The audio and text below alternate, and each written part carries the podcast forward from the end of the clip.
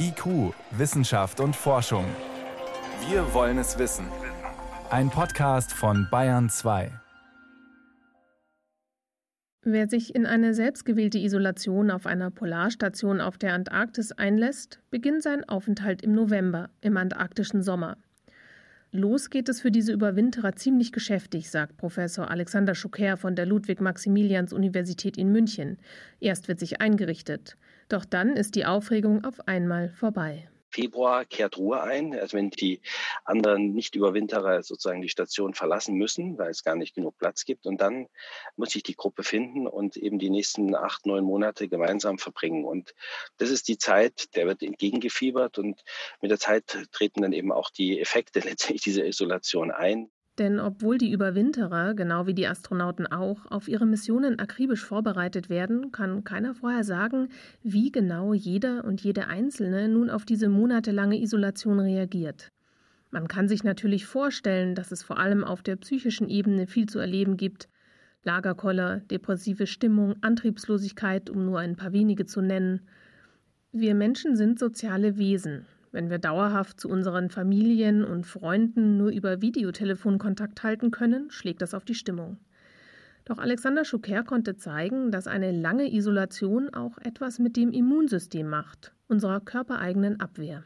Es wird berichtet von Überwinterern, die letztendlich gesund auf die Station gegangen sind, dass die nach Rückkehr mit multipelsten Nahrungsmittelallergien, Kontaktallergien, also verschiedene Typen und von Allergiereaktionen zurechtkommen müssen und diese sehr lange anhalten sogar und ohne jegliche Vorerkrankung letztendlich entstehen können.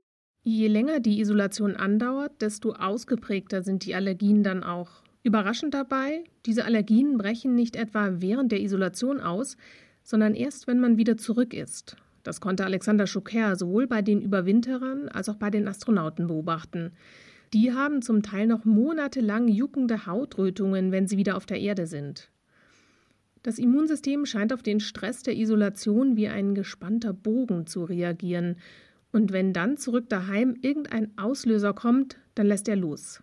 Was könnte der Grund für dieses überaktive Immunsystem sein? Ganz genau kann Alexander Schucker das nicht sagen.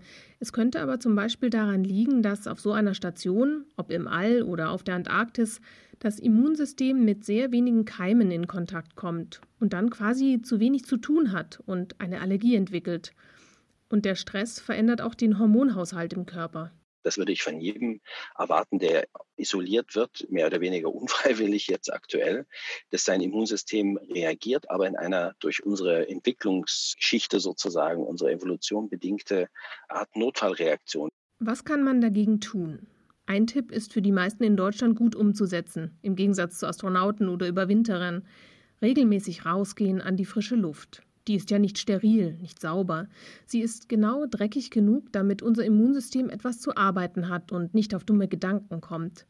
Und wer mag, kann sich draußen auch gleich noch sportlich betätigen, joggen, Radfahren oder spazieren gehen, mit genügend Abstand zu anderen. Und das sollte man eben nicht vergessen, dass diese Maßnahmen wirklich auch Stress reduzieren, weil also Stresshormone, die freigesetzt werden in der Isolation, in Abhängigkeit von der Zeit der Isolation, führen eben auch zu Veränderungen im Gehirn. Die können die gesamte Stimmung beeinträchtigen.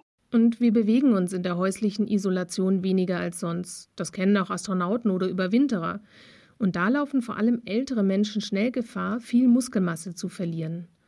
Doch man kann sich mit den Plänen für die viele Zeit zu Hause auch wieder stressen, sagt die psychologische Psychotherapeutin Susanne Beerwanger aus München. Viele der Patientinnen oder Patienten, die hier in die Praxis kommen, sagen, ich bin jetzt den ganzen Tag zu Hause, ich bin im Homeoffice, da hätte ich doch eigentlich Zeit, jeden Tag ein Workout zu machen und jetzt endlich mal meine Fremdsprache, zum Beispiel Spanisch zu lernen, aber das schaffe ich nicht. Ihr Tipp? Sich lieber kleine Schritte vornehmen, nur einmal die Woche Workout machen oder einfach gar keine neue Sprache lernen. Vielen reicht es schon aus, wenn sie sich nur ihren Tag strukturieren, sich etwas Leckeres kochen und regelmäßig spazieren gehen.